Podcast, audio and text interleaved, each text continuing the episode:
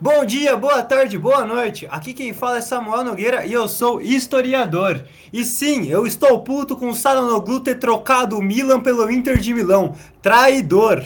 E bem, hoje no nosso décimo episódio de meu ruim favorito, eu trouxe uma das maiores rivalidades do mundo esportivo, maior do que Palmeiras e Corinthians, maior do que Fla-Flu, o grande adversário de Altair Júnior, o podcaster e historiador Rodrigo Canela. Boa noite, Rodrigo. Boa noite, Samuel. É prazer aí participar e, e incentivar, né, essa discussão baseada no respeito, mas sim com, com a rivalidade entre Altair e, e é isso que move o futebol, né? A gente não, não pautar na, na rivalidade da provocação, o futebol perde sua própria essência. Prazer Exatamente. novamente estar aqui. Muito obrigado por, por acertar participar. E hoje, então, a gente vai falar do, do rubro-negro do Rio de Janeiro, rubro-negro carioca. A gente vai falar do período de 2004 até 2006 do Flamengo. Este é o meu ruim favorito.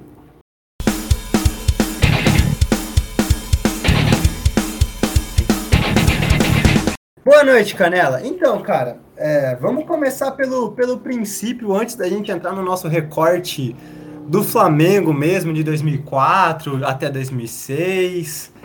É, que é a primeira pergunta que eu acho que sempre move, né? Como você se tornou flamenguista? É, como que foi isso na sua infância? Ou quando isso surgiu para você? Como é que foi? Bom, para mim, a minha família não é, não é bem dividida meio a meio em Flamengo e Vasco, mas aqui em Campinas tem uma boa parcela que é vascaína, né? E alguns que são, são flamenguistas.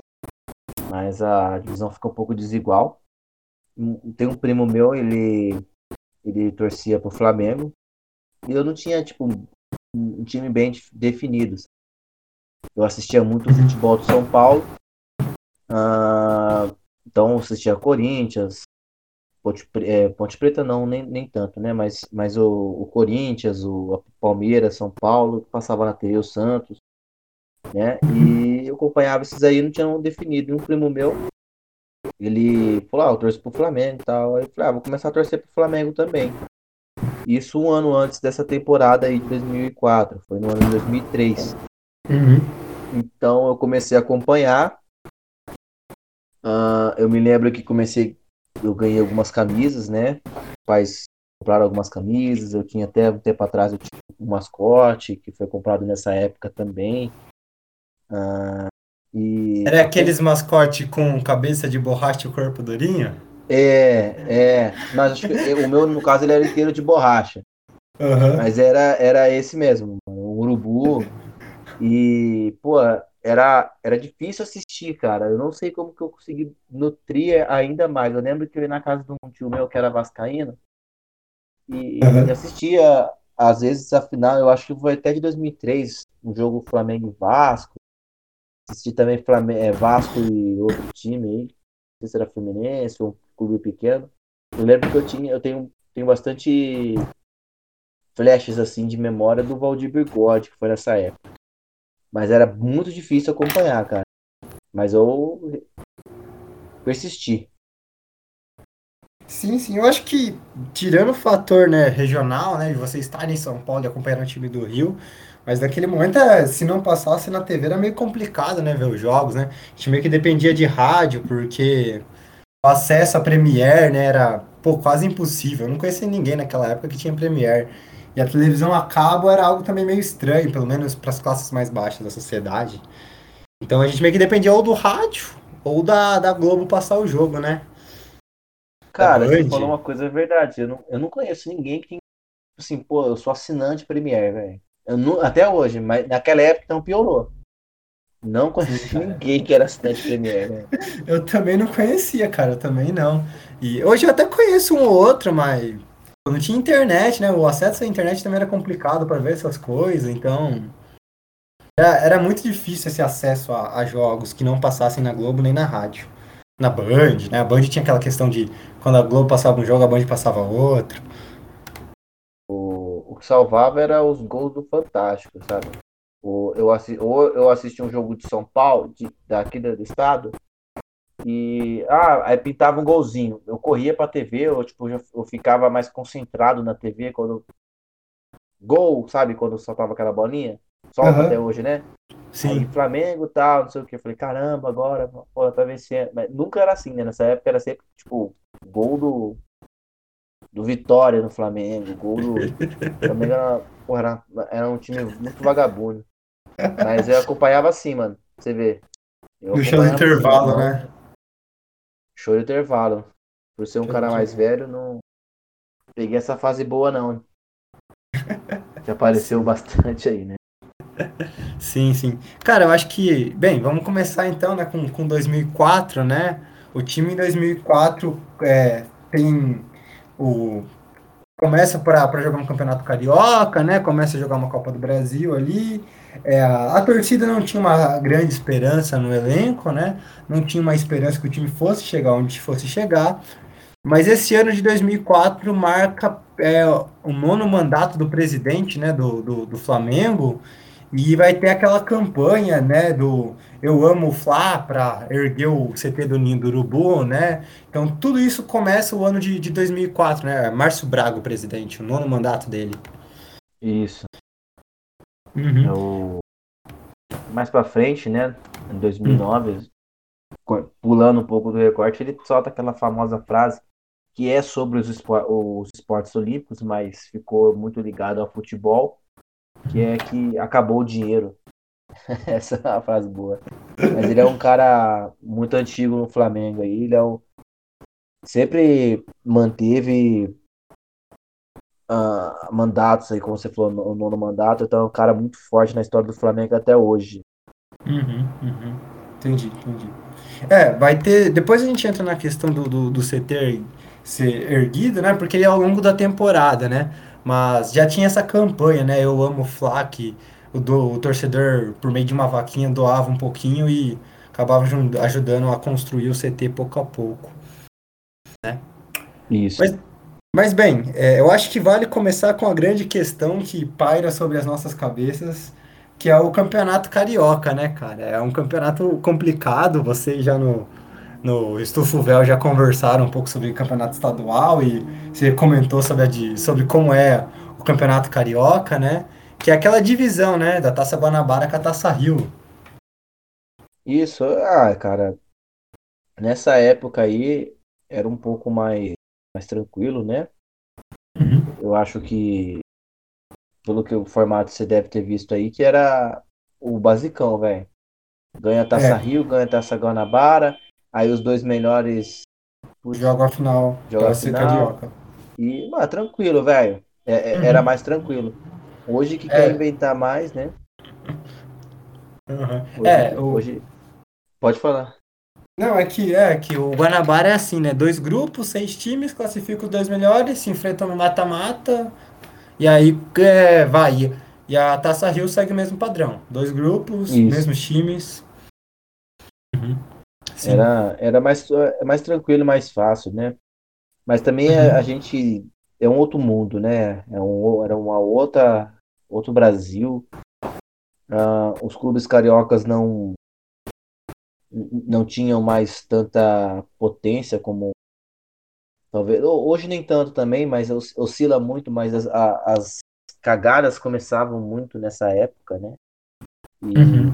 Eu acho que era um pouco mais equilibrado você você vê que os, os clubes pequenos conseguiam fazer um pouco de frente os clubes cariocas não os grandes né ditos grandes não tinha essa discrepância agora que os caras atropelam né Sim, sim, é, até eu notei aqui que o americano vai conseguir classificar no grupo do. que é o do, do Fluminense, né? Que passa. É, passa. Não, não é do Fluminense.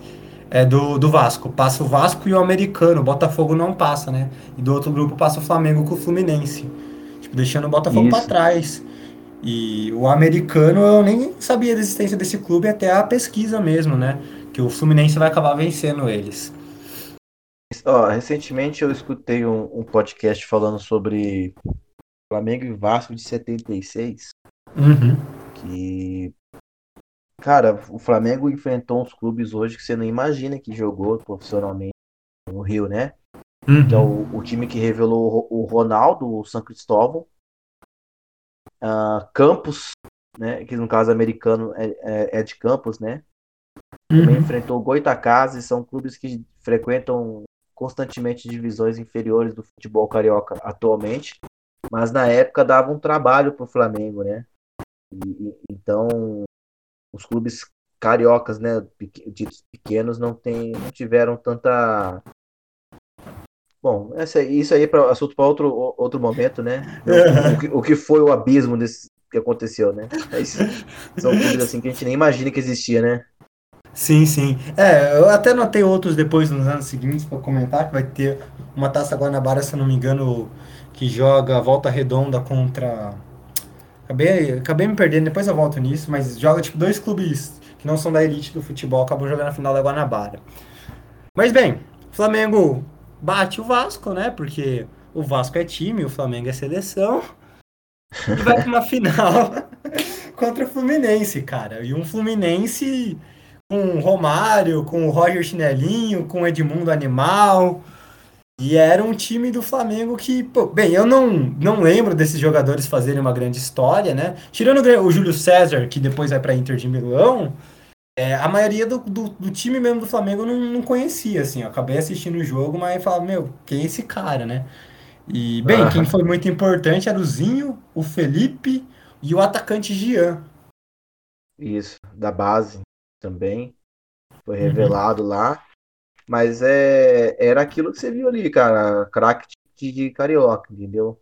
Eu acho que ele não era tão, tão ruim mas também era bem limitado, você podia esperar o tanto. Tanto que o, o Felipe ficava muito sobrecarregado e era o dono da, da esperança do, dos torcedores rubro-negros nessa época. E o Zinho já era um cara, pô, já era velho, né? O Zinho, pô, foi revelado em Flamengo, foi campeão da Copa uhum. da Taça União lá em 87. Pô, pro cara jogar em 87, o cara tem que ser velho, né? Sim. É, e esse jogo foi 3 a 2 cara. E eu assisti o jogo, né? Assisti os melhores momentos. E esse 3 a 2 não, não demonstra como foi o jogo mesmo. Porque o jogo, na grande realidade, só deu Flamengo. Foi um, duas bolas com o Fluminense, uma foi realmente gol. E outro, o, zagueiro do, do Flamengo acabou jogando contra o gol e deu 3 a 2 mas o jogo, na sua grande maioria, só deu o Flamengo, né? O Felipe, mesmo com a camisa 10, acabou com o Fluminense, aquela zaga do Fluminense. Exatamente. O Felipe, ele era. Jogou no Vasco, né? Campeão em 98 Vasco, campeão em 2000. 98 Libertadores e 2000 ele foi campeão da Copa João Velange, que é o Brasileirão, né? Lateral uhum. esquerdo. Ele, eu, você vê que, pô, consumo futebol pra cacete, velho. Ele deu uma entrevista pro Fernando Fernandes quando ele era diretor aqui da Ponte, uhum.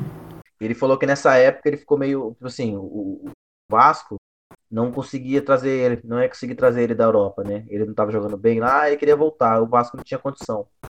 E o Flamengo aceitou e o Flamengo trouxe, só que tem aquilo, né? Pô, o cara é ídolo no Vasco, como será que a torcida vai receber, entendeu? Então ele tinha essa pressão de jogar sempre bem e tentar mostrar que ele estava lá porque ele era profissional, né? E pelo que você viu aí, você viu que ele caiu como uma luva num, num time que era muito limitado, mas que tinha nele uma figura habilidosa e aquela mesma transição do lateral esquerdo para meio campo, né? É uma coisa assim que você, não sei se você imagina, talvez para ficar mais claro, o Marcelo voltando para o futebol brasileiro e atuando como meia. Quem atuou como meia também recentemente, uh, isso recentemente, há 10 anos atrás, foi o Kleber, lateral que ficou muito, muito conhecido no Corinthians em 2002, né, uhum. fazer o lado esquerdo com o Ricardinho e Gil. E depois, quando ele retornou da Europa, ele jogou no meio-campo no Santos. Sim, é.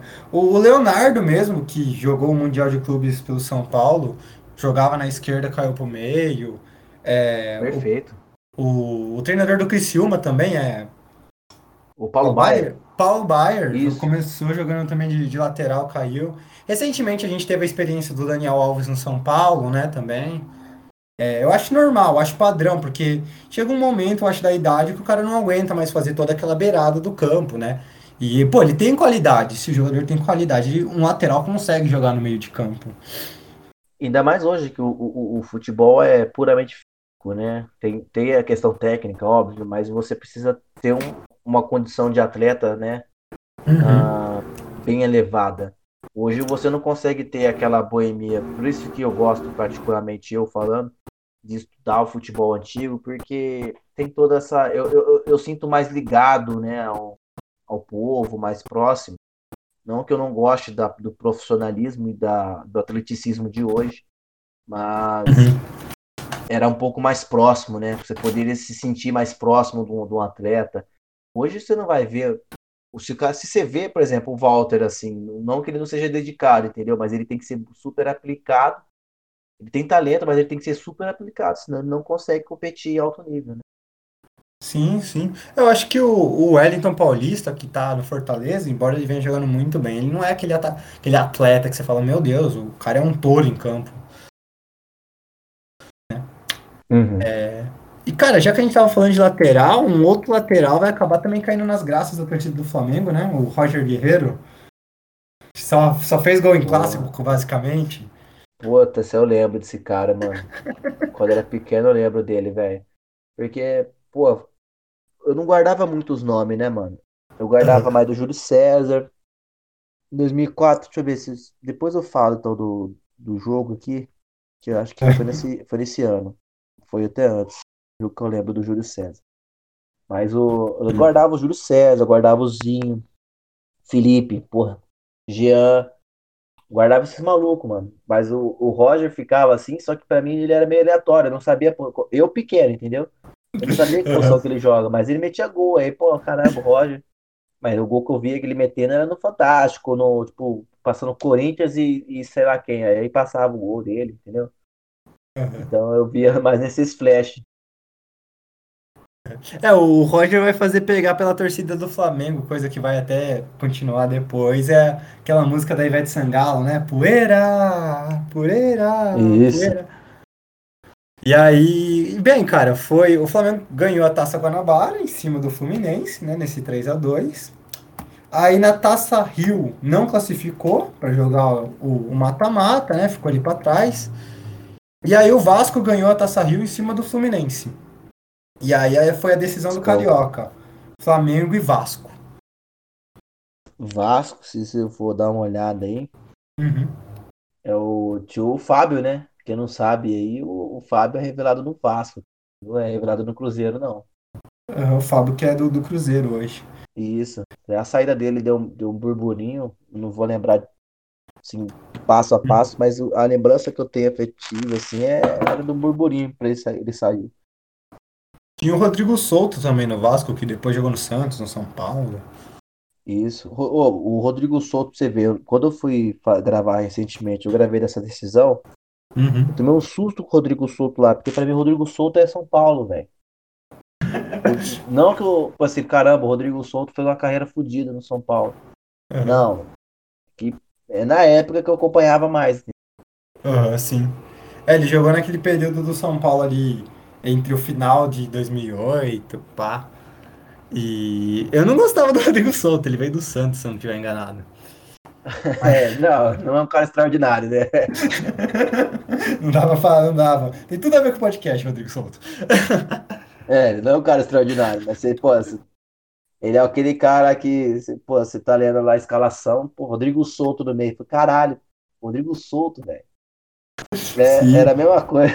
oh, é igual recente aqui. O, só pulando, fugindo. Pô, o Rodinei voltou, né? Pô, uhum. Deu 15 minutos em campo, velho. Eu não assisti os 10 primeiros. Os 5 minutos eu xinguei ele, velho. Incrível, mano. Incrível. Eu xinguei ele, mano. Tipo, o cara é gente boa, mas eu xinguei ele, velho. Não dá. Não dá. Não consigo, mano. Faz parte. Tem jogador que só serve pro, pra, pra, pro churrasco do elenco mesmo, mano. De resto, Nossa. ele não serve pra muita coisa, não. Nossa, sem dúvida, velho. Só serve pra isso. E, bem, o primeiro jogo contra o Vasco, 2x1 um pro Flamengo, né? Jogo pegado, tem duas expulsão. O Vasco teve uma, mas o Flamengo acabou ganhando o jogo, né? Foi no finalzinho, inclusive, se eu não me engano, o gol do, o gol do Vasco, depois que o Flamengo já tava com 9 em campo. Isso. E aí, no jogo de volta, o Vasco até saiu na frente, né? Mas o Flamengo conseguiu a virada com o hat-trick do Jean. Jean meteu três gols em cima do, do Flamengo. Aí você quer, É, você quer a torcida empolgar mesmo, né? Porra, você. você a torcida comprou o Jean como grande craque depois de meter três gols no final do Carioca no Vasco, que você não conhece metade do time, né? Eu, eu, só confirmar aqui, o Samuel. É, pode as, eu tenho as escalações aqui do, desse jogo de 3 a 1 uhum. o, o Flamengo ele entrou com, com o Júlio César, Rafael, Henrique, Fabiano Heller, Fabiano Heller que jogou depois no Inter aí, né? Uhum. O Roger Guerreiro, Robson, Douglas Silva, Ibson, cara, eu adorava o Ibson, velho. Ibson, Felipezinho. Depois entrou o Thiago Campos. Uhum. Jean, isolado no ataque lá. Depois entrou o Jonathan, você vê que o Flamengo com o estilo Abel Braga, que era o treinador. É, o Abelão. Jogou, jogou volante mesmo. O, o, Va, o Vasco entrou com Fábio, Claudemir, depois Cadu, Henrique e Fabiano. Depois entrou o Júnior. Vitor Boleta, Igor, Rodrigo Souto, Rafael Coutinho e Beto. Beto Cachaça.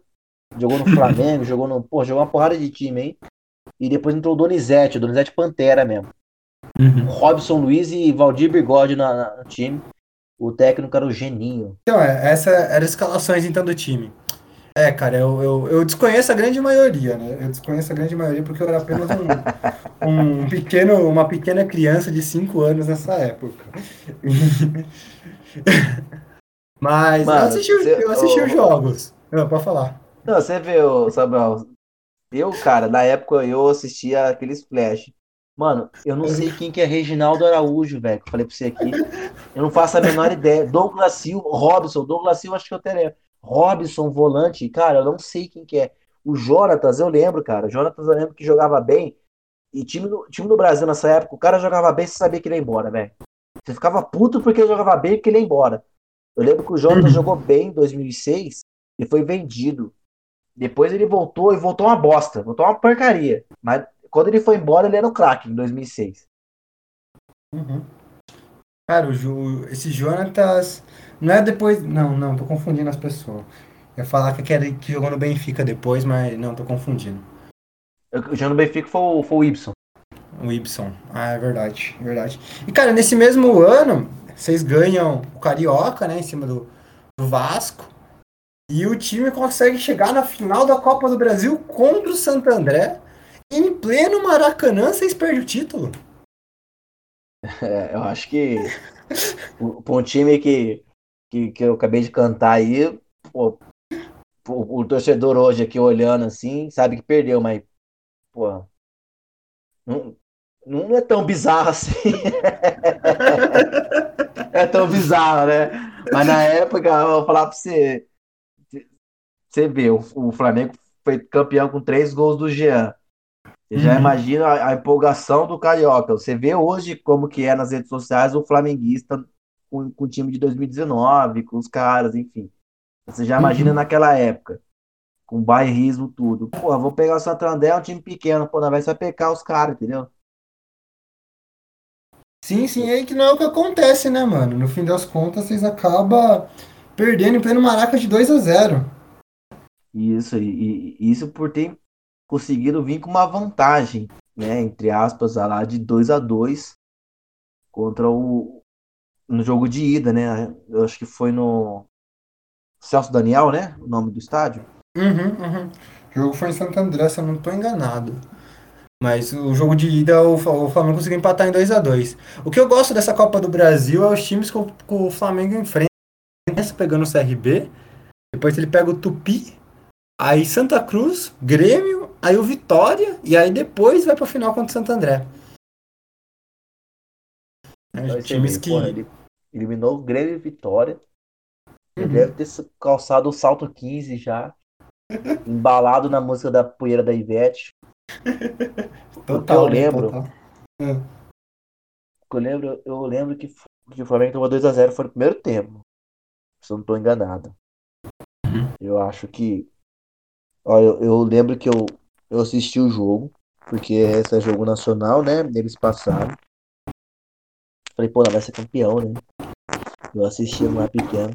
Mano, quando eu tomei o gol do Santo Goiano, segundo gol do, do Santander, eu falei, puta que pariu. Pensei, falei, nossa. Agora já era. Agora. O primeiro, mano... o primeiro gol é de cabeça, né? Ah, é, ah, é de cabeça, né? É o primeiro é de né? cabeça. O primeiro é de cabeça. O segundo, se eu não me engano, é um golaço meio que de voleio. Ou é no jogo de vo... ou é no primeiro jogo que tem um golaço de voleio do Santo André? Pera aí. Verso. Porque eu lembro que, ó, no jogo de. No jogo de. No primeiro, no primeiro jogo, que é o 2 a 2 o Adilson mete uma bomba de fora da área e empata o jogo pro Flamengo. Adilson? Você vê que eu nem lembro quem que é Adilson. Cara, eu só anotei mesmo ele porque foi o. Foi o, eu vendo o VT e o. Acho que era o. O Kleber Machado narrando, falando: o Adilson mete uma bomba de fora da área, um golaço é, de falta. Ó, pra você ver que eu era pequeno, cara. Pô, eu não lembro dos malucos. Lembro do, eu lembro do, do de escanteio. Olha o Maracanã, é, tô vendo aqui, o Maracanã lotado, mano. Nossa, essa é receita pra dar merda. Maluco de boné, velho. Caralho, que da hora, né? Um, um maluco Nossa, regendo a torcida, nem sei quem que é o maluco aqui, velho.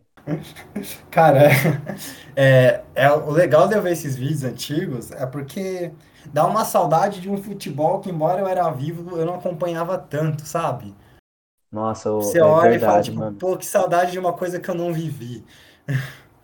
Mano, foi no segundo tempo os gols. Um gol de cabeça. Uhum. Mano, que, que, que, coisa escrota esse gol de cabeça, velho. Um maluco sozinho, dentro da área. Puta que pariu. Aí, o segundo, era, segundo era, o, foi... era o forte Mano, do, do Santo André. Santo André. Mano, segundo, nossa, é a imagem certinha quando era pequeno, cara. Porque é a imagem mesmo, né? O Júlio. César não pulando. Puta merda, velho. Aí eu falei, ah, fui, mano, fui dormir chorando, velho. Fiquei muito triste. De verdade, fiquei muito triste. Falei, não acredito, velho. Pode crer. E, cara, nessa época a Copa do Brasil, como eu sempre ressalto isso da Copa do Brasil, ela acabava na metade do ano, né? Não é o modelo que a gente tem hoje dela ir até o final do ano, vários jogos, um monte de jogo. Quem tava na Libertadores entra depois, não, não tem essa. Ali era quem era Libertadores era Libertadores, quem era da Copa do Brasil era Copa do Brasil. É, tanto e... que o, hum. o São Paulo mesmo, ele não tem Copa do Brasil muito por esse regulamento, acredito eu, porque o período de 2000 é, ele chegou na final em 2000 e pouco lá, né? Em 2000 chega período... na final, perde pro Cruzeiro. Isso. Ah, no período de 2000 até 2010, o São Paulo sempre se manteve no topo dos times brasileiros e, disputava a Libertadores, né? Então uhum. não tinha como ele disputar a Copa do Brasil. Sim. Sim. É, os grandes times do São Paulo sempre esteve na Libertadores, sempre esteve, nunca jogou a Copa do Brasil. Mas. E aí, cara, perdeu essa, essa Copa do Brasil, mas você. Tipo, bom, o time ganhou um Carioca e chegou numa, numa final de uma Copa do Brasil. É um time que, em tese, teria condições para terminar pelo menos no meio da tabela do Campeonato Brasileiro, né? Não passar, por, não, não passar por sufocos. Mas não foi isso que aconteceu. o time brigou até o último segundo para ficar na 17 posição, fugindo do rebaixamento. Foram 46 é. jogos, 13 vitórias, 15 empates e 18 derrotas. Cara, e você vê, o, o Samuel, tinha 24 é. cara, clubes, porra, caía 4 antes, os times se, se matando pra, pra não ficar fora, velho. Quem, quem olha 17 sabe que tem 24, acha que o Flamengo se livrou. Não, último jogo. Sim, que meteu 6 a 2 no Cruzeiro. Foi. E o que o Júlio César quer te falar, eu, eu lembro que o Flamengo tomou 6 a 1 pro Goiás, pro Atlético Mineiro, velho. Lá em Minas, só não foi no Mineirão, foi num outro uhum. estádio. E essa lembrança, falei, falei, caramba, eu lembro que eu vi na casa da minha tia. Minha tia, ela tinha parabólica, então pegava a Globo do Rio. E às vezes eu uhum. assistia o jogo lá, né? Tipo assim, quando eu tava, quando eu consegui lá. E eu fui nesse jogo, mano. Foi 6 a 1 pro Atlético Mineiro. Eu lembro que eu pensei, mano, o Júlio César não merece o Flamengo, velho. O cara tomou 6 gols. E, mano, se você, hoje, você olhando, você vê que o cara, porra, tomou um 7x1 e a carreira dele é sempre nesses, nesses fiascos, né? O bicho, porra. É, cara, mas, eu, né, mano? mas assim, é aquela questão, né? Eu, eu olho pro 7x1 e eu acho ele o último a ser culpado, cara. Tipo, então, analisa, analisando o jogo, você olha o jogo e fala, puta, mano, ele é o último a ser culpado. Porque, tipo, a maioria das bolas ele consegue defender e uns quatro ou três gols da Alemanha é de rebote dos caras, que ele tira e não chega ninguém para dividir com o Porra, atacante então. da Alemanha. O, o, então, mano, ele, ele tem um azar, cara. Ele, pô, ele, ele passa por umas situações que, pô, mano, se, se fosse outro goleiro, ele não ia chamar isso, mas ele chama, mano. Não sei, é um karma da, do, do universo com ele, mano. Não faz por querer, tá ligado? E nesse, nesse ano ele tomou 6 a 1 Mas o, sobre esse jogo do Cruzeiro, o Felipe jogou muito. Né? Uhum. Um jogo ele jogou muito, mas ele já estava vendido. Não vou lembrar para quem agora, mas ele já estava vendido, ele ia sair no final do ano. E ele deu esse, deu esse presente aí para a torcida do... Na época comemorou muito e hoje quem não, não era nascido, não tinha consciência, tem que entender que, pô, isso aí era título para nós. Pô. Isso aí era título, velho. Não cair, não ser rebaixado. Permanecer ser como um dos cinco, acho, hoje, né? Cinco times que nunca caíram pra Série B. Isso. É, isso era título pra gente, velho. Não tem outra definição. Mas o Flamengo tentou seguir a receitinha de Série B, né, cara? Quatro treinadores? Ah. Isso... Quer dizer, eu tô contando quatro porque a gente não tá contando as entradas do, do Andrada como se fosse outro treinador. Né? Porque ó, o Abel sai, vem o Andrada, que é o interino, aí vem o Paulo César Guzmão, Aí cai o Paulo César Guzmão, volta o interino, que é o Andrada. Aí vem o Ricardo Gomes, cai o Ricardo Gomes, volta o Andrada de novo. É receita é o... pra cair. É o. Andrade, o Samuel. Andrade? Isso. Ah, Andrade. Andrade. Então. Pô, receita. É, mano, é muita receita pra cair, cara. mano, isso aí é milenar, né? Isso aí é milenar, velho. Não adianta falar que, pô, 2004 é, pô, é receitinha gostosa, mano. Não caiu porque, sei lá, não, não, porque não era pra cair, mano. Mas uhum. hoje, se, se, o clube segue essa cartilha, velho, segunda divisão, na certa. Não tem jeito, mano.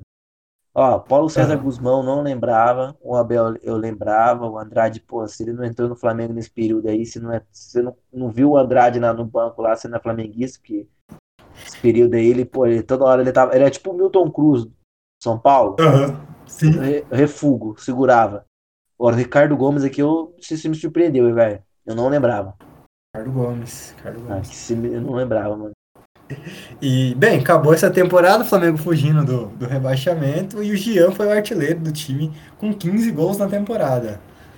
O, o Gian tem, se você for analisar o número de vitórias do, do, do Flamengo no Campeonato Brasileiro, o Gian tem mais gol do que o Flamengo teve vitórias no, no campeonato. Vê. Nossa, isso aí. E salvou, né? Certeza que o gol foi bem espalhado, mano. Pô, sacanagem, né? Pô, 18 derrotas, 15 empates. Você vê que o Flamengo não tinha um cara. Era bem diversificado, né? Uhum. Bem, é aquele papo, né, cara? Se quase não caiu num ano, no ano seguinte, se não estruturar a casa, vai passar sufoco de novo. E é o que aconteceu, né? Chegou 2005. Aconteceu. Chegou 2005, já, o, já colocaram o treinador que era o Júlio César Leal. E, bem, o Júlio César Leal não durou. Acho que ele durou acho que seis jogos no comando do, do Flamengo. E já trocaram pelo Cuca. O Cucão? O grande Cuca, né? Cuca, que... Cuca eu lembro. Cuca eu lembro. 2005. Aí... Júlio César, esse Júlio é. César Leal, não faço a menor ideia. O, o, Júlio César Leal ele cai, eu acho que depois que o Flamengo perde a. não classifica na Taça Guanabara, se eu não estou enganado.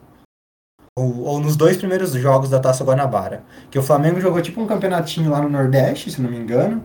Que ele fez de, de estreia lá para tentar. Não se deu bem nesse campeonatinho e ele caiu com seis jogos. Tipo, ele não durou no Flamengo. Seis jogos só.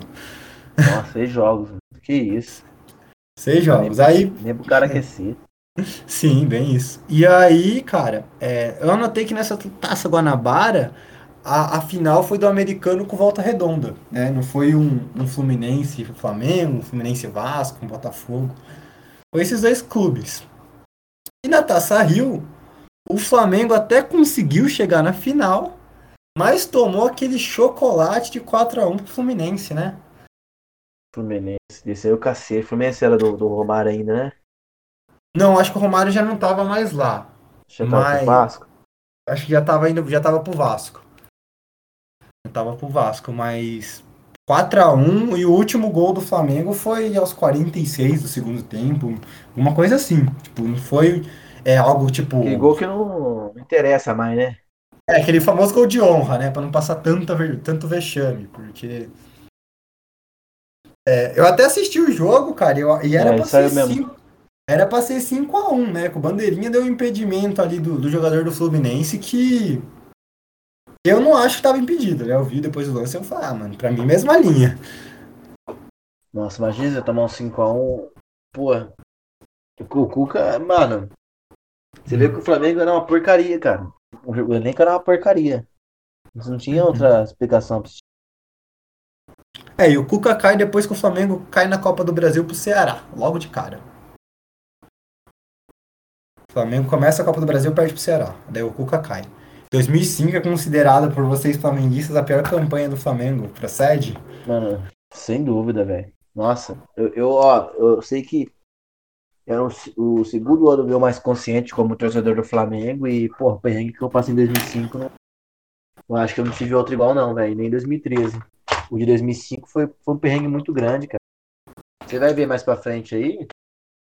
Nossa, consigo elencar várias, umas duas goleadas aí que foi. Nem goleada, né? Mas duas derrotas aí que foi, porra, cachapante, velho. É, porque assim, ó, perdeu. É, Perdeu a Copa do Brasil, perdeu a Taça Guanabara, né, o Campeonato Carioca, não tem mais campeonato. Sobrou o, o brasileiro. E aí no brasileiro, cara, o Flamengo começou a seguir o que a gente já falou, a receita pra cair. Porque são cinco... Já tava pronta pra, pra seguir, né? Receitinha. Uhum, pô, ó, Flamengo contrata 23 jogadores. E desses 23 jogadores, oito não ficaram até o final da temporada. E aí ainda tem cinco técnicos, tipo, são cinco técnicos do, no, no comando do time. Mano, é surreal você falar umas coisas dessas hoje, né? Você fica até no baque aqui. so, calma, vamos pelos jogadores, né? É, contrato Leonardo Moura, né? O Léo Moura, é, Leonardo Matos, Marcelinho, Ricardo Lopes e André Santos. Contrata o zagueiro Fernando, Renato Silva e Fabiano. Volante, Augusto Recife e Luciano Sorriso. Meia, Renato Diego Souza, é, Souza, Márcio Guerreiro, Adrianinho e Caio. E os atacantes, Obina, Mar Marcos Denner, Josafá, César Ramires, Alessandro, Gian e Fábio Júnior. Mano, ó. Marcos Denner jogou bem uns tempos, 2003, 2004. Eu achei que ia dar certo. Josafá, o nome não é estranho, mas eu sei que fez porcaria nenhuma. César Ramírez, eu lembro até a cara dele. Se eu tiver errado, mano, horroroso.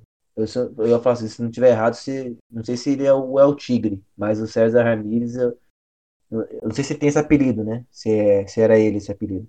Mas o César Ramírez, uhum o rosto, o cabelinho dele assim, ó, bem na minha, minha festa. Ruim, mas jogava. Jean, porra, queria da casa, pô.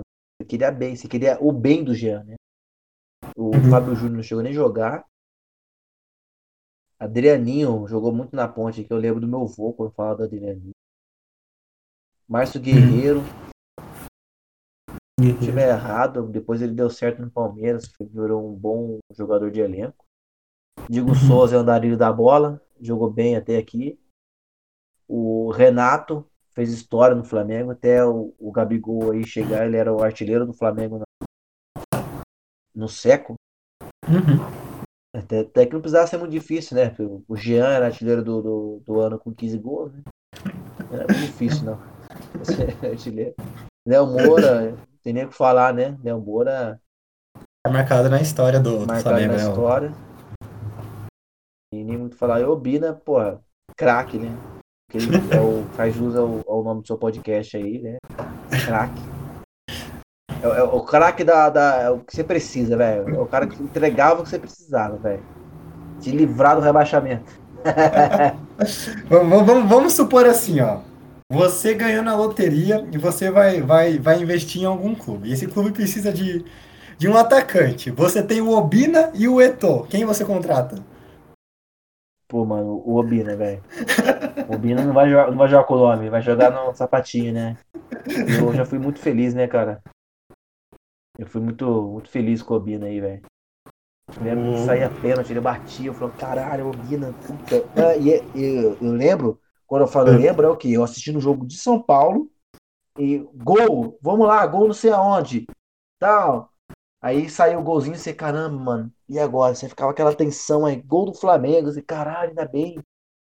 E, e, e, o pau fechando lá pra você cair, né? Aí passava. passava o, o gol lá, era um gol de pênalti do, do, do Bira, assim. Caramba. Graças a Deus, velho. E, e, era um alívio, mano. Mas cada bolinha que pincava lá na Globo, já, meu coração gelava, mano. E, cara, eu, eu gosto de, de falar do André Santos, né? Porque esse André Santos é aquele lateral esquerdo que a gente achava que ia chegar 2010, pô, esse cara ia ser o lateral do Brasil, né? Ele, ele tava emprestado pro Flamengo, porque, se não me engano, ele é a revelação do Figueirense. E depois ele vai dar até certo no Corinthians e vai pra Europa jogar no Arsenal e não dá certo no Arsenal. Eu acho que ele voltou até para jogar no, no Flamengo de novo, né? Isso, voltou depois. É, e era uma aquele grande, esquema né? que a gente, pô, Sim, pode ser um grande jogador ainda, será? Aí, uhum. No fim, não deu, né, mano? Ah, eu acho que ele já teve o pico dele, né? A gente esperou talvez demais. Acho que pelo simples fato de ter, na época, né? Estendendo um pouco a discussão do o Michael e o Daniel Alves, que destoavam do futebol mundial, a gente precisava de um cara de lateral esquerdo que suprisse a ausência do Roberto Carlos. E talvez colocou muita esperança no, no nele aí. Uhum, ele não é. foi que a gente esperava. Tudo isso, sim. E, bem, vamos falar sobre os treinadores. O Cuca caiu então, né? Já era o segundo treinador do ano. Aí, é aí o interino assume de novo, né? E aí vem o Celso Ruth, contratado pelo, pelo Flamengo. Que depois ele é mandado embora. Ele não conseguia emplacar a vitória com o time do Flamengo.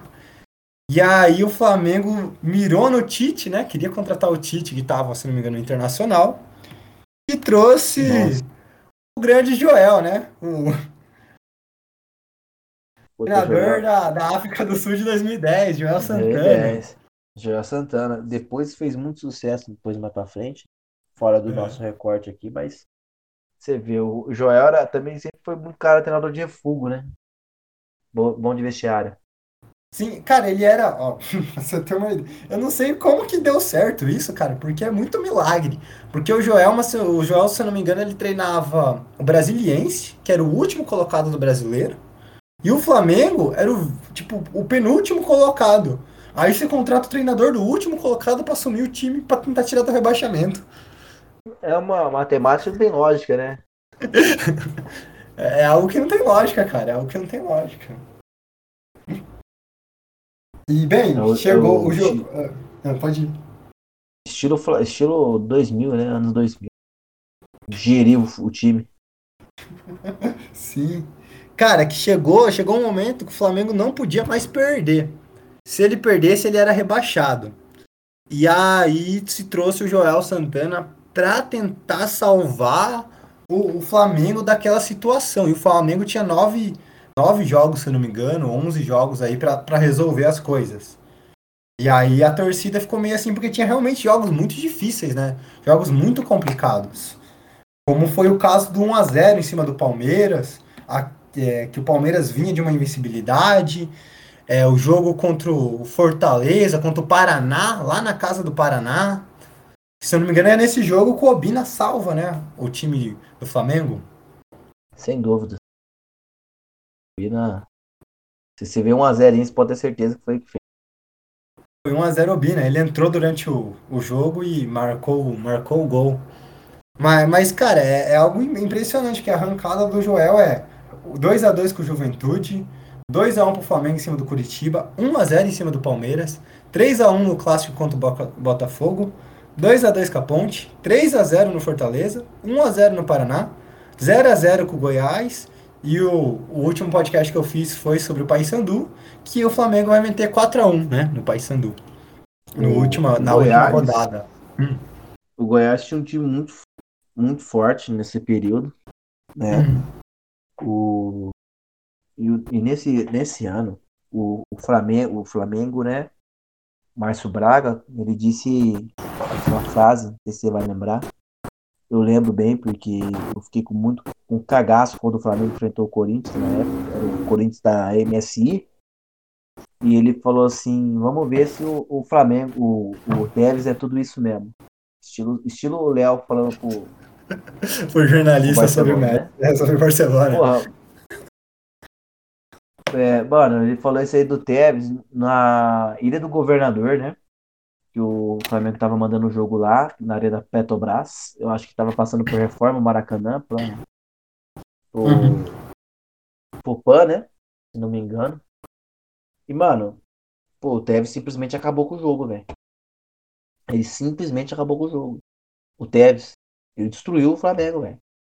E, eu, e a primeira coisa que eu pensei quando eu aconteceu, eu falei, caralho, por que, que esse maluco falou um bagulho desse, velho? Pô, Aí depois eu tenho que ficar aguentando. E o, e o Flamengo tomou uma goleada pro São Paulo nessa mesma Tomou, tomou de 6 a 1 Petrobras, não foi? 6x1. E, e, mano, eu não faço a menor ideia de, de, de- da defesa do Flamengo e por que, que os malucos estavam lá. Tinha um lateral chamado China, Irineu, que era na defesa. Cara, é, foi esse jogo que determinou que o, que o interino fosse mandado embora. Se não foi ele, foi o Celso Rotti. Um dos dois. E era aquele São Pô, Paulo, mano, de 2005, né?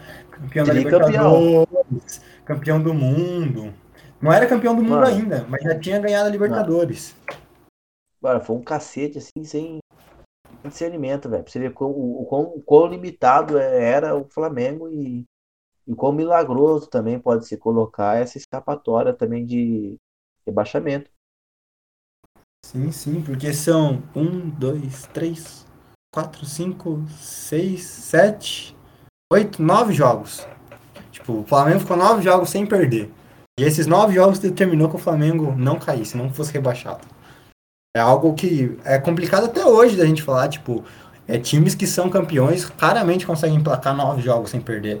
Né? É, é, um, é, é difícil no campeonato brasileiro, que é um campeonato realmente disputado, né?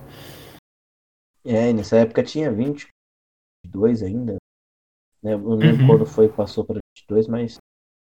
Mas, cara, era muito difícil o, o campeonato. Era muito tenso. Uhum. E, é, e aí é isso, cara. Contra o Paraná, 45 minutos do segundo tempo, né? O, o, o Flamengo do, re- do rebaixamento, né? O, o Obina, que é, o que você comentou, cara. Ele não era aquele atacante que você falava, meu Deus do céu, esse cara é um puta atacante, mas na hora que Cara, ele não fazia. atuou, ele vai ser considerado melhor que o Eto'o, né? E, e porra, claramente tava muito, né? E eu, né, eu tô- posso até me contradizer agora, mas no, no sentido de, de, cara de Didos, porque o campeonato e tal, é mais a trajetória dele dentro da, da equipe. Pra cá, assim como também o próprio Ibson, um cara que mais pra frente fala, caramba, eu ia perder esse cara, velho. O Obina nem tanto, mas é porque ele, não, não- não desempenhava um futebol assim tão vistoso. Ele era o cara do momento. Uhum. O, o- a transição dos anos esses períodos de transição, que é que é esse, esse- essa época 2010, até Você acha 2010, um monte de A gente tem esse ataque nome, né, que Aham. se encaixa nesse estilo, né? Mas, mas ele é, ele é um, o- o- esse atacante moderno, né? Uhum. E, e quem, quem já teve Obina, hoje você teve Gabigol, Pedro e até o próprio Muniz, você, você tá Uhum. muito bem servido. Sim, sim, sim, Muniz. Cara, eu acho que o, eu acho que o último grande atacantão assim, que passou pelo Flamengo é o Hernani Brocador, né? Que Ah, daí é, é outro- Obina. É. Fazia o necessário, entendeu? É, teve, é, é, eu acho que o Samuel pode se encaixar talvez na questão do, do André Santos, sabe? Uhum. O cara que teve o seu pico, seu pico, né? e você esperar mais do, daquilo, talvez seja o erro do, do, do torcedor. Depositar uma confiança a mais um, num cara que é esforçado. E, mas isso não é condenável na, na hora do, da emoção, né? Isso aí sim, é consequência. Eu, eu acho que jogador esforçado, cara, é, tem mais carisma com a torcida, sabe? É, não adianta o cara ir lá, saber jogar bem, fazer tudo que ele faz em campo, se ele não consegue ter o carisma dele com a torcida, não consegue. É, é aquele jogador que a gente fala, tipo, quando a gente vê o, Messi jogando na Argentina, né? A gente fala, pô, o Messi da Argentina não é tão carismático quanto é o Messi do Barcelona, sabe? Uhum. É, eu acho que falta, falta isso, né? Tipo, o jogador não, não tem que ser exatamente um craque para ser o grande querido da torcida. Não à toa é o nome do podcast, né? Meu ruim favorito, porque tem aquele jogador que você fala, porra, mas esse cara é horrível. Eu adoro esse cara jogando. É, dependente, né, do, do, do nível dele. Se você uhum. se identifica. Uhum. Se identifica. Eu acho que também vem por causa do, do futebol ser um, um esporte popular, né? ele é acessível para todo mundo, né? Se você tem uma tampinha, você consegue jogar. E a grande maioria da população que joga futebol, lógico, a gente tem os craques do, de Vars e tudo mais, mas a grande maioria é ruim. Né? Total. Uhum. E, cara, chegou 2006. Fugiu do rebaixamento. E 2006 é um ano atípico, né? Porque é, o time não consegue classificar nem no Guanabara, nem na Taça Rio para as fases finais. Não vai bem no Campeonato Carioca. Mas, ao contrário disso, consegue progredir de forma interessante na Copa do Brasil. Lógico que no começo tem um, um, certo perigo ali contra o Asa de Arapiraca, né? O time passa meio que sofrido ali contra o Asa. Mas depois começa a embalar, né? Você você lembra dessa, de algumas coisas dessa, dessa, dessa Copa do Brasil, 2006, ou até lembro, do Campeonato Carioca? Lembro de Patinga, do uhum. Flamengo. Campeonato Carioca, muito por não assistir as partidas, tenho lembrança forte. Uhum. Mas lembro do Ipatinga e Copa 2006, né? Ah, Copa intervalo, 2006. Teve um intervalo, depois o Flamengo voltou a jogar e aí mais pra frente aí o Flamengo comprou patinha inteira. Mas pra final. Então esse, esse, é o que eu lembro dessa época aí. Mas eu lembro da final. Lembro da final. É, porque o Flamengo passa pelo, pelo Asa, passa pelo, pelo ABC sem, sem grandes dificuldades, vence Natal de 1x0, depois vence no Maraca. Vence agora a gente de Campinas, né? De, de 5 a 1 dentro do Maracanã, de 1 a 0 ele perde em Campinas, se eu não, se eu não estou enganado, de 1 a 0 e depois pega o Atlético Mineiro, 4x1 no Maracanã, 0x0 no, no Mineirão. O Ipatinga, né? Curioso, né? Ver um Ipatinga numa semifinal de, de Copa do Brasil. 1x1 uhum. em Minas, 2x1 no Maraca. E aí, o grande, a grande final, né? Contra o, contra o Vasco. Teve aquele intervalo da Copa, né? Que, que era meio comum, né? Antes desses momentos de pandemia, qualquer campeonato de seleção parava os campeonatos e Vamos esperar é acabar é lá para voltar. Era inevitável, eles paravam, né? Eu não, eu não vou me recordar a Copa América agora com batidão. As uhum. mais recentes, acho que não vale, né? Porque, porra, a gente uhum. viveu, eu sei mais de cabeça. Mas não lembro se parava. Mas a Copa era inevitável não parar. O, o Ipatinga, cara, ele é aquele tipo de empresário, né? Todo mundo acha que o time de empresário vai dar certo no Brasil. Você pode ver que o Ipatinga deu muito certo no curto período, né? Depois sumiu, porque não, não tinha mais investimento. E uhum. é aqueles times que a gente viu ao longo do tempo, Patinga, Grêmio Prudente, Grêmio Barueri, que depois virou Prudente. Era a sensação, né? Você até deu trabalho lá em Minas. Exato, exato. É, eu acho que antes da gente entrar na, na, na grande final contra o, contra o Vasco, Vale falar que o Flamengo passa por três, jogadores, três treinadores, né? E um, inclusive, é, é, é, meme, é um meme da internet, né, cara? É, é, é, o Adílio no começo da temporada, ele cai por causa da não classificação, né, na, na Copa do Brasil, na, no Campeonato do Carioca. vem o Valdir Espinosa, e depois do Valdir Espinosa vem o senhor Valdemar Lemos. Então, mano, e ele salvou o Flamengo, pô, o Valdemar Lemos nessa época, em 2000, salvou o Flamengo várias vezes do rebaixamento. Uhum. O, o Valdir, ele foi campeão mundial um Grêmio, uhum. dirigindo o Grêmio, né? Em 84, se eu não me engano. Uhum. Era, e... É, aquele, aquele treinador dinossauro, né? Sim, sim. Sabe sim. que vai cair, né? É, realmente, Jô. Treinador, é aquele treinador que você fala meio já tá ultrapassado, né? Realmente, você, você, em algum momento ele cai. E o que eu acho engraçado do, do Valdemar Lemos é aquela, aquela entrevista, né? Do, do, acho que é o presidente do Flamengo falando. É o senhor Valdemar é o treinador do, do Flamengo e a torcida começa a gritar na mesma hora, fora Pô, Valdemar. É, mano. Eu acho que é um pouco mais antigo, o Samuel, que do nosso recorte. Só vou confirmar, porque o irmão dele era, era o treinador, né? Que eles falam que o Oswaldo vai comandar por telefone. acho que é, cara. Acho que é. Nossa, e era. E era nego de. de do conselho também infiltrado xingando a torcida, velho. É. ele não foi tão mal assim, não, cara. Ele salvou o Flamengo várias vezes. Aham. Uh -huh. é, ele ficou marcado pelo meme, né? Ficou marcado, óbvio. Se eu não me engano, cara, esses momentos do, do Flamengo na Copa do Brasil é ele, né, de treinador. Porque o Ney Franco, se ele não chega na semifinal, ele chega na final. É um dos dois. O Ney Franco acho que chega na, na final. Porque, ó, o, o Valdemar, ele, ele assumiu o Flamengo em 2003 e o Flamengo não caiu em 2003 por causa dele.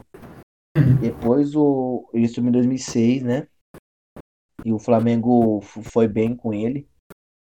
Uh, ele levou até a final mesmo, era ele. Depois, sem uma explicação lógica, o Ney Franco assumiu, assumiu, o, time. assumiu o time, né? E o, o Ney Franco, cara, ele assume o time na pausa da Copa do Mundo, né?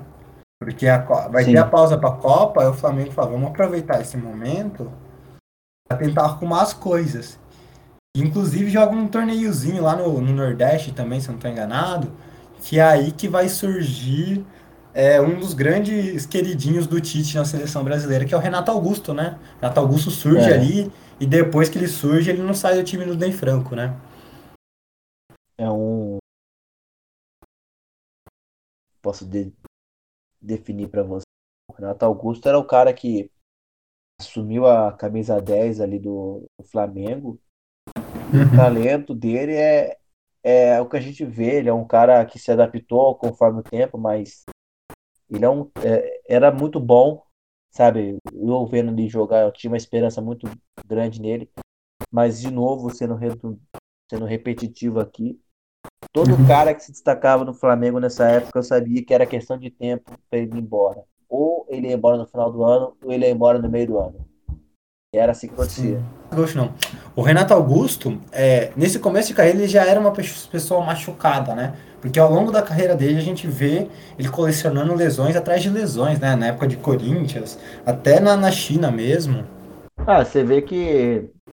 Eu acho que talvez seja falha na, na, na preparação dele, né? Para subir, ou nos primeiros anos de carreira, porque ele jogou também muito tempo na, na Alemanha, né? No, no Bayer Leverkusen, antes de, de voltar uhum. para o Corinthians. Uhum. E o Corinthians, você vê que na época que ele voltou, um trabalho maravilhoso de recuperação. Sim, mas, sim. O, mas o Renato, ele sempre se caracterizou como um, um grande meia, assim, criativo e, e, chutes fora, fora da área, né? No Flamengo. Ele fez muito gols, muitos gols de fora da área. Sim, então, sim. É, era uma arma assim que você pode ver que esse Flamengo não faltava era chutador. Renato Augusto, o, o Renato Abreu. Renato Abreu. É, cara, é, eu tenho aqui a escalação que, que o Ney Franco coloca em campo contra o primeiro jogo contra o Vasco. Vale lembrar que o Vasco tinha o artilheiro da Copa do Brasil, que era o Valderim. É, contava também com, com o Edilson Capetinha, né? O Edilson jogador. Ele que é melhor que Jairzinho e Mbappé e tudo mais, segundo ele próprio. E o, e o Renato Gaúcho, né, cara? O Renato Gaúcho começando a carreira como treinador, era o treinador do Vasco daquele momento. E, Exatamente. E, cara, primeiro jogo, o, o time do Ney Franco era Diego no gol, Renato Silva, é, Ronaldo Angelim e Fernando. Era três zagueiros. Aí vinha é, Léo Moura, Jonas, Toró, Renato e Renato, Renato Augusto e Juan. E aí no ataque o Luizão. O Luizão que passou pelo São Paulo, tinha ganhado o campeonato da Libertadores pelo São Paulo, tinha passado pelo Santos também, né? Grande Isso. Luizão. É, chegou pós-Copa, né? E não foi. Não ficou muito tempo, não, viu? Ele uhum. não, ficou muito tempo no Flamengo. Não. Muito tempo no Flamengo. É... Pode, foi que depois, depois de 2007 que chegou foi o Souza Caveirão. Uhum, uhum. É, cara, o que eu anotei é que, tipo assim, nesse jogo do Vasco, né? O primeiro jogo contra o Vasco, porque se eu não me engano, é, era uma, a primeira final de dois clubes é, da, do, do, mesmo estado jogando a Copa do Brasil. Se eu não me engano, foi a primeira final. Porque era muito raro isso. E, cara, é, tem um cruzamento na área, depois de uma jogada do, do próprio Obina, né? O Obina, ele entra no segundo tempo no lugar do Renato Silva, né? E ele vai começar uhum. uma jogada ali, dá um escanteio, e aí se bate o escanteio e ele faz um golaço, porque a bola fica pererecando ali na área. No que cai no Isso. pé dele, ele dá um, um sem pulo ali. Vai direto no Isso. gol do, do Vasco. Nossa, um golaço mesmo.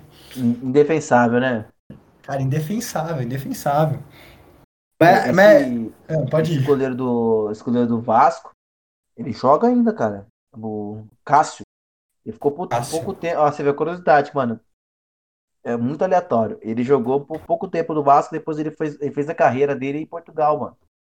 Uhum. Muito, você pode ver muito goleiro que surgiu no, no futebol carioca ou, ou, qualquer futebol. No caso do Brasil em si, se você não vê que ele tá jogando muito em time pequeno aqui, você pode ir para Portugal e você vai achar ele, velho. sim, sim, cara. É, é, entra aquele debate, eu acho que quando a gente fez lá no, no na entrevista minha lá no, no Estufo Véu, que era sobre o Renan Ribeiro, né? Boa, cara, ele, o maluco queria comprar ele no Palmeiras. Não sei, velho. O Denis também, o Denis tá jogando muito bem lá também. Aham, uhum, sim. Ah, sim. É a maldição de ser reserva do Rogério Senna, né, cara? O maluco parece que sugava o talento dos, dos outros. É, cara. É claro, você, você, você, é o preço que você paga por ser, ser reserva do, do, dos maiores de todos os tempos. Né? Sim, sim. Ah, é difícil, cara. É difícil substituir. Só agora que a gente conseguiu. O Palmeiras teve dificuldades também. É, goleiro é uma posição complicada, né? Então, quando se acha um, é normal ele ficar até o fim da carreira dele jogando. É muito comum. Uhum. O, o, e o segundo gol do, do, do Flamengo é o Luizão de cabeça, né? O cruzamento, o Luizão sobe como um atacante tradicional, ganhando de todo mundo e faz de cabeça dele, 2 a 0 E, pô, levando pro, pro segundo jogo, né? Tinha o segundo jogo para decidir também. E nesse segundo jogo, o Juan faz o único gol do, do jogo, que era o, o Juan que depois passou pelo São Paulo também, passou pelo Fluminense faz o único gol do, do jogo e, e dá o título de campeão da Copa do Brasil pro Flamengo, né? Cara, eu lembro muito desse gol do, do Juan. Muito. Uhum. Muito. Que. E é, era uma característica desses dois laterais do Flamengo. Uhum. Sim. No caso aí. Puta, peraí, que eu tô no roteiro errado. Do é Leonardo que, Moura. Leonardo uhum. Moura e do. Do. Juan. Juan que, que era o, a dupla de lateral do Flamengo que subia excessivamente, né? Era muito uhum. ofensiva.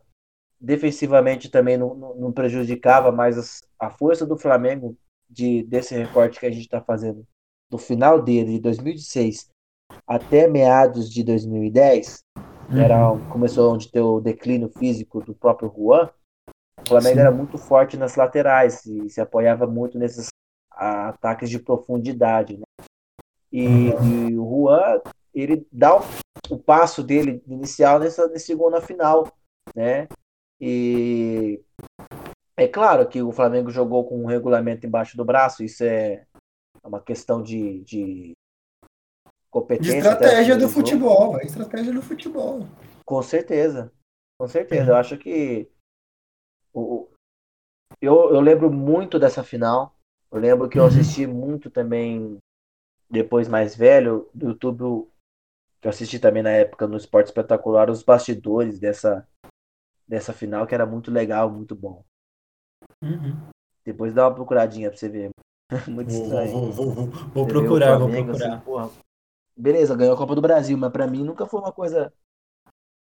É, tipo, nunca foi uma coisa assim, caralho, o Flamengo foi campeão da Copa do Brasil. Uhum. Pra mim nunca teve uma dimensão muito forte, entendeu?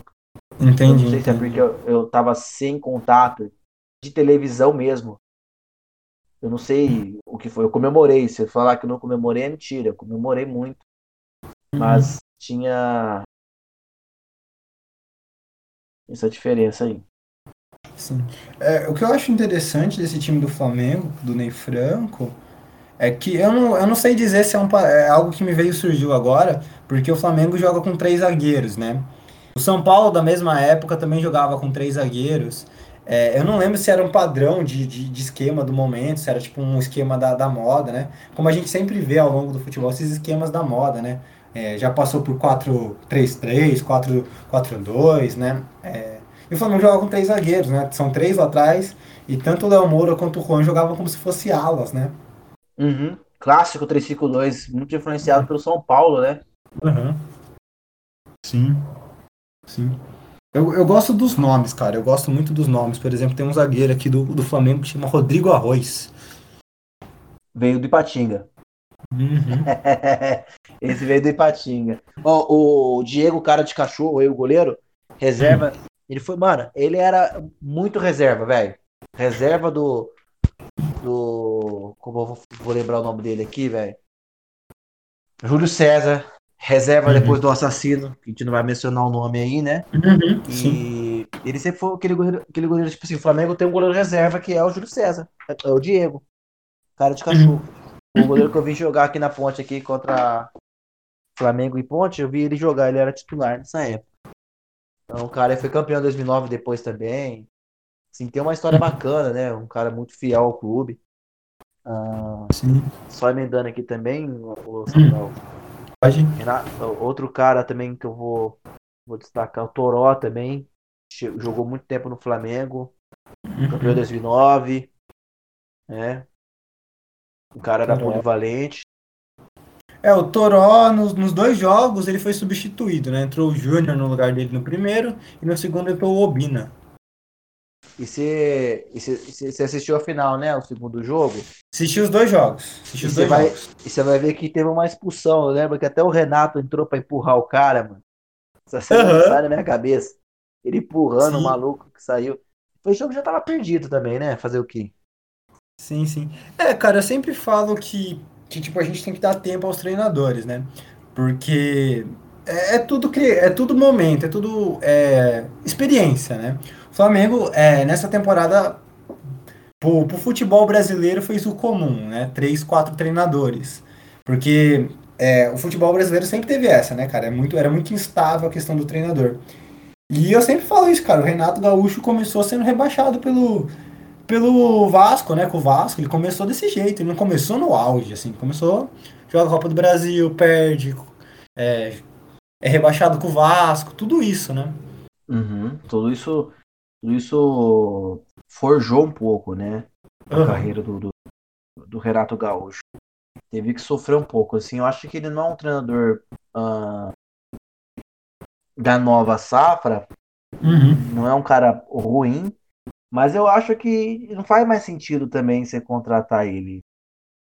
Eu, eu, eu digo isso pelo fato de de trabalho de jogo mesmo, né? O Grêmio numa marcação individual, coisa que já não é bem difícil, tem que ser muito muito trabalhado. Eu acho que ele já não é o cara mais preparado para isso. Isso em relação ao último trabalho dele, né? E não sei se tem acompanhado, eu, eu claro que existem críticas em todos os trabalhos e o Rogério Ceni não foge a isso, ele sofre muito muita mesmo chateação. Mas só estendendo um pouco, o, o, você vê o trabalho do Rogério no Flamengo hoje, você vê uma, você vê que pode ter evolução, entendeu? Tem um, um teto de evolução ali. E isso eu acho que o Renato não traz, a não ser aquele impacto como que a gente viu aí. Pô, trouxe o Joel Santana. O cara dá um sprint aí, joga, ganha sete jogos, mas depois você sabe que vai perder o gás. Posso falar besteira, posso queimar a língua, mas eu acredito que seja isso o Renato Gaúcho. É, cara, é, eu acho que também envolve a questão também da, da de um problema sociocultural do Brasil, que é o famoso termo, né? A, a crise de vira-lata, né? A gente desce o pau no Rogério Ceni porque ele é brasileiro, né? Porque quando é técnico estrangeiro, a gente começa a tentar passar um pano enorme. A imprensa passa um pano enorme, né, cara? Quando é um técnico estrangeiro. Não é uma pressão tão grande. A própria a prova, eu acho, disso é o, o Abel do Palmeiras, né, cara? O Palmeiras não vem demonstrando bom futebol e fica naquela, né? Passa um pano pro cara. Que é, é o que eu já falei para muito palmeirense. O Vanderlei caiu por muito menos, né? O Vanderlei caiu por muito Sim, menos. Caiu por muito menos. E é, é uma característica do futebol brasileiro, né? A gente marca esse período de 2009 até 2010, até, até posteriormente mesmo, até recentemente, antes dessa nova lei aí, vamos ver como é que vai ser do, da, de só poder trocar duas vezes de treinador no ano. Uhum. Porque, cara, era isso. O time começava, não embalava, o cara ficava 5, 6 jogos, tchau, muito obrigado, não deu certo. Rompe o contrato. E traz um outro. E não dá certo, rompe o contrato. E aí começa naquilo que a gente falou, né? Receita para cair. É manual, cara. Você pode ver que a gente conversou aqui de 2004, 2006. Uhum. E se você pegar um, por exemplo, quem caiu ano passado? Cruzeiro não, Vasco, Vasco, Botafogo, Botafogo Coritiba. Mano, é exatamente isso, velho. É, o Curitiba, principalmente, mano. Ele começou com o Barroca, depois foi para Jorginho, depois tirou, levou um outro cara que eu nem sei quem que é, depois levou um outro. Mano, é receita de bolo, velho. Tá antigo. Uhum. É antigo, realmente, realmente. Porque até você embalar um time, é, conseguir montar o seu esquema de, demanda trabalho. E não é em três, quatro jogos você vai conseguir salvar o time do nada. É muito ah, raro. Não. Por isso que a gente fala que esse momento do Joel no, no, no, Flamengo foi basicamente um milagre. Tipo, ele assumiu um time que estava com 90% de chance de rebaixamento. Sim. Não, é. Uhum. É um tiro, é um tiro no escuro, né? Pode acertar, pode não acertar, mas a maioria das vezes é que você vai errar. Então, é um tiro no escuro. Sim. Você, você, você contar com e querer tudo certo. Nada pode sair da, da, da fora da curva da, da, do que vai acertar. Então. Sim, sim. E bem, aí não, o. Contar com isso. Uhum. E o Flamengo, depois que ganhou essa Copa do Brasil, né? que se consagrou campeão da Copa do Brasil, ano que, no ano seguinte até foi jogar Libertadores e tudo mais. É, eu não me estendi tanto para 2007, muito porque o recorte que a gente que foi proposto era até 2006. Mas eu acho uhum. que é uhum. interessante a gente colocar que o artilheiro do time é o Renato, não o Renato Augusto, o Renato com 19 gols. Camisa 11, né, se não estou enganado, jogou muito bem aquele, aquela Copa do Brasil, jogou muito bem pelo Flamengo. E jogou. E, cara, teve um certo período de susto ali, né, no Campeonato Brasileiro. Mas depois que, que, passou a euforia do título e tudo mais, o time deu uma engrenada e ficou em 11 ali, 11 colocado, né? Acabou uma, se estabilizando. Uma curiosidade aí, o, hum. o Valdemar Lemos, ele saiu, né, na sacanagem pro Odair Franco assumir. Uhum. E ele terminou em sétimo com o Figueirense, frente do Flamengo que demitiu ele. Mas é isso, né? Futebol é isso. A gente não sabe se com o Valdemar ia perder, ele ia cair também. Sim, não... sim. Fica no só e se, né? Mas e, se não, não, escreve história. Uh, e, cara, você comentou que você foi ver Flamengo e Ponte, foi nessa época, Flamengo e Ponte? Foi 2006. 2006. Hum. Eu assisti Flamengo e Ponte. Diego Mas é Souza. É isso, Diego Souza ainda estava no Flamengo, ele fez o gol. Diego Souza. Diego Souza que tá até aí, né, hoje. O Diego Souza sempre, Cara, sempre teve boas é... passagens, né? Sempre foi um bom jogador. É, mano, é, é, é ele não é craque, assim, uhum. Extraordinário. Ele não é esse cara esforçado que a gente que leva o nome do seu podcast. Uhum. Ele é um cara bom. Ele é um cara bom, velho. Uhum. Por quê? No Flamengo ele era volante, mano. Volante, meia. Jogou no Palmeiras, você se lembra? do Palmeiras, ele era meia. Avançado. Sim, o Palmeiras ele era meia. Jogava de. E, uhum. e hoje ele é centroavante, velho. Então, então sim, você vê, sim. o cara é bom, mano. O cara se adapta, o cara. Ele é, ele é um cara bom.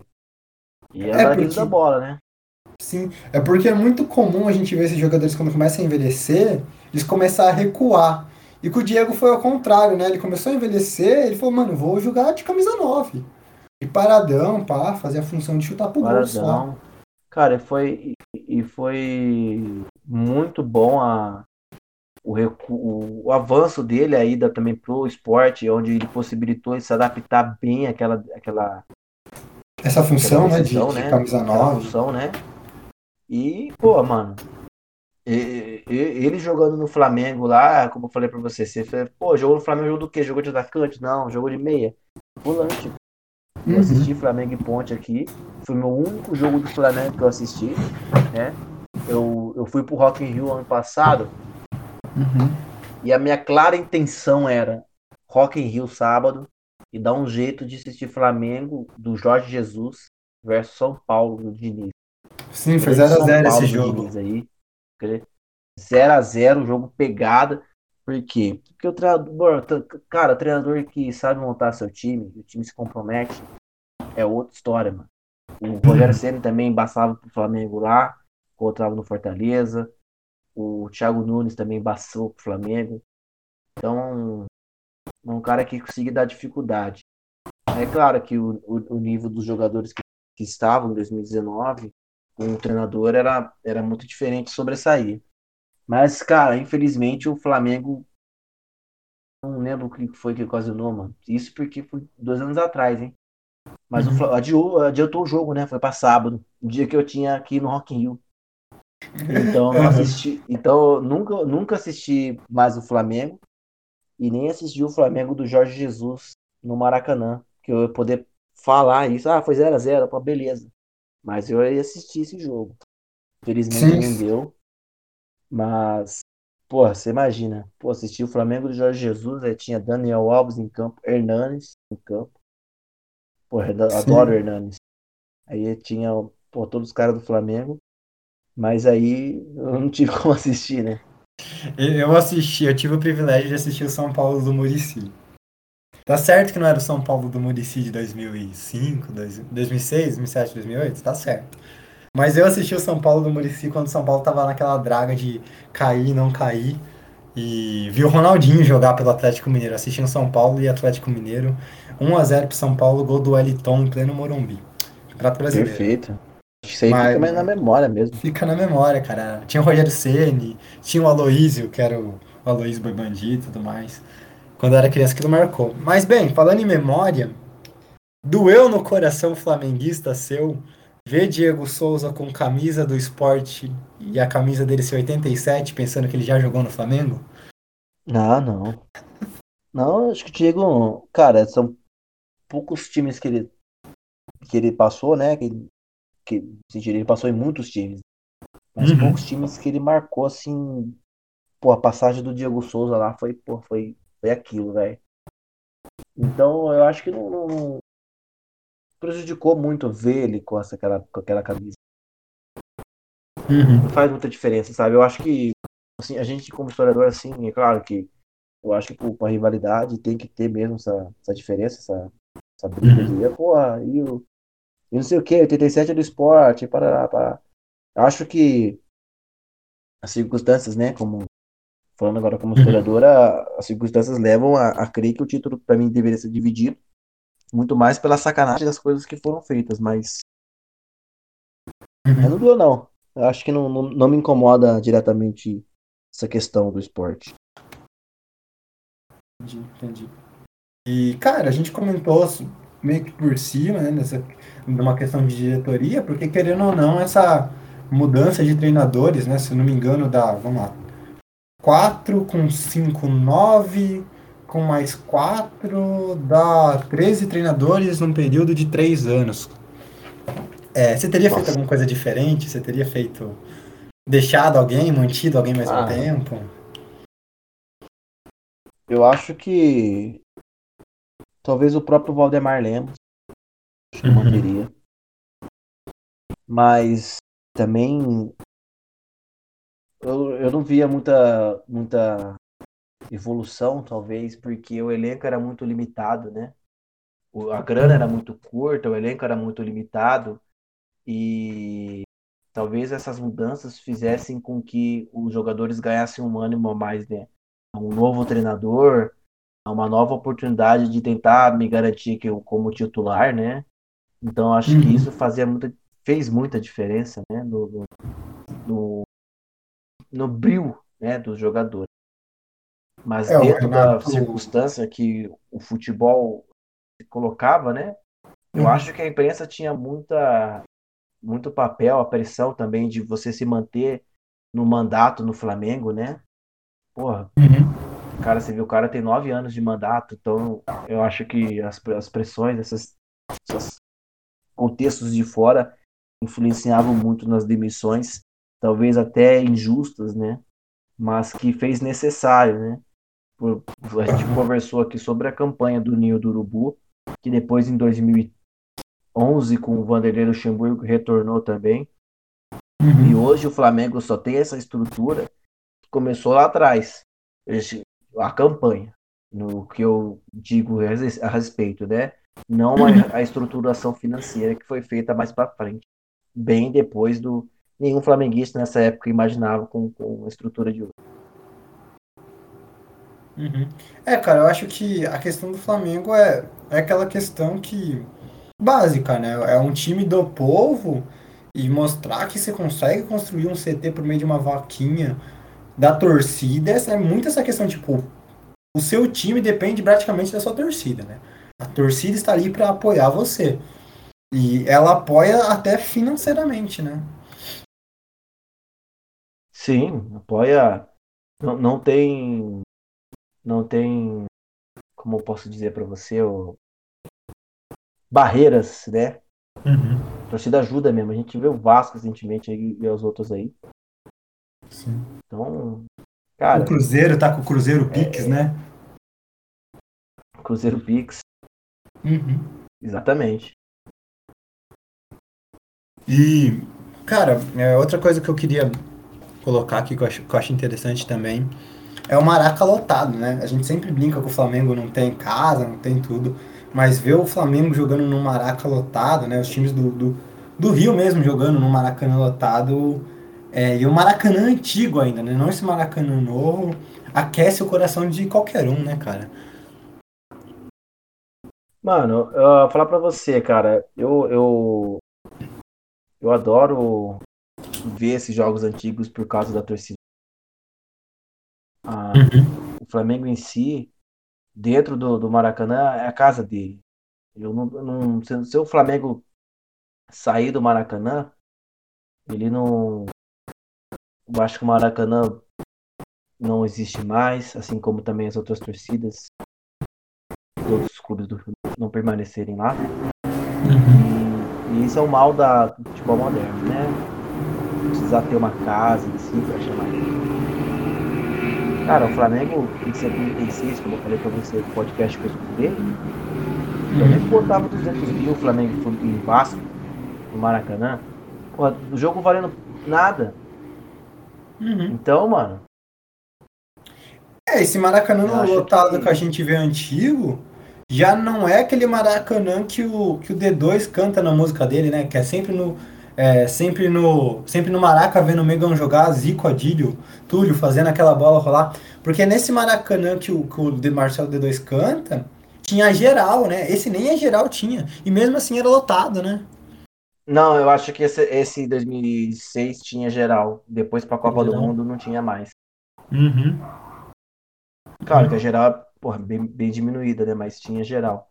Só que, pô, você botava 80 mil no Maracanã, Pô, bro. Uhum. 80 mil pra ver um, um time vagabundo daquele. Ruim pra cacete.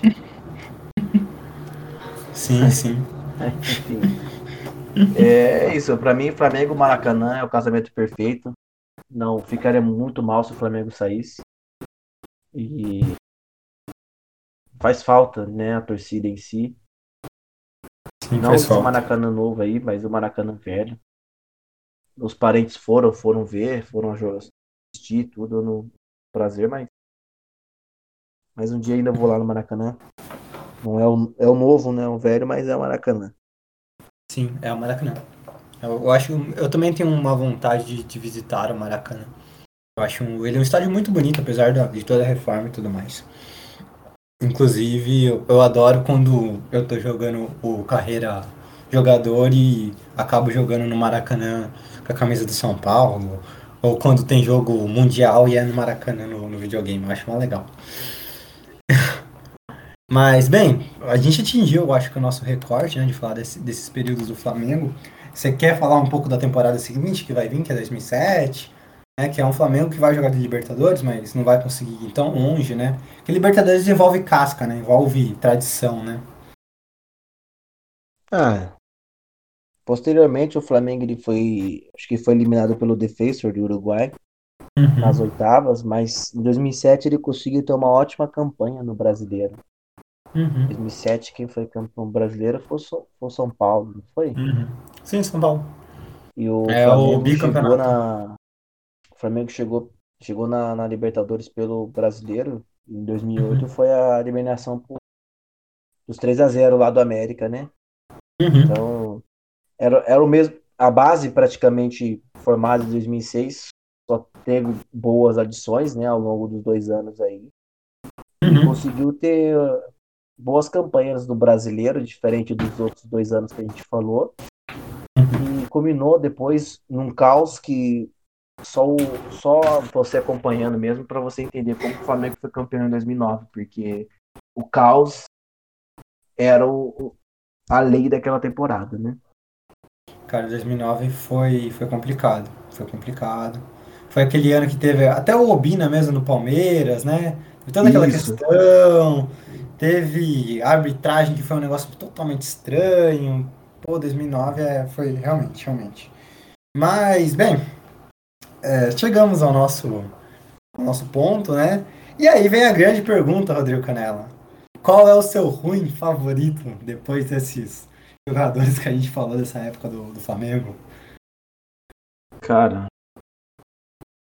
são tantos horrorosos. O, o Obina salvou muito a gente, né? Uhum. Salvou, salvou muito pro Rodrigo de hoje aqui conseguir falar, pô, nunca foi rebaixado. É uhum. É aquele argumento que você já foi escrachado na discussão toda. Aí você uhum. puxa a carta. Sim. Nunca foi rebaixado. Nunca foi rebaixado. O flamenguista que fala isso aí e não tem. Nunca assistiu? O Bina. O Bina era o meu ruim favorito. Ainda é, né? Ainda é. É, ele, a, a torcida adorava ele, né? Tinha aquela musiquinha, o Bina é melhor que o Eto. O Bina é melhor que o Eto. E, cara, é, tanto que eu até fiz a brincadeira você, né? Quem que você compra, o Eto ou o Obina? E, e o Obina, né, cara? O Obina realmente jogou Obina. muito. A gente, o Obina de 2008, 2007, 2006 uhum. aí, dava alma, deixava alma em campo. Sim, sim, sim. E, bem, queria agradecer por você ter topado falar do Flamengo, né? Ter topado falar dessa época difícil de, de ser torcedor mesmo. E pode dar os recados finais, agradecimentos finais. O momento é, é, é seu, para poder xingar quem você quiser xingar. Certo, não, eu só agradecer a, a esse bate-papo pra uhum. gente ver aí outras, outra perspectiva, né, de um, uhum.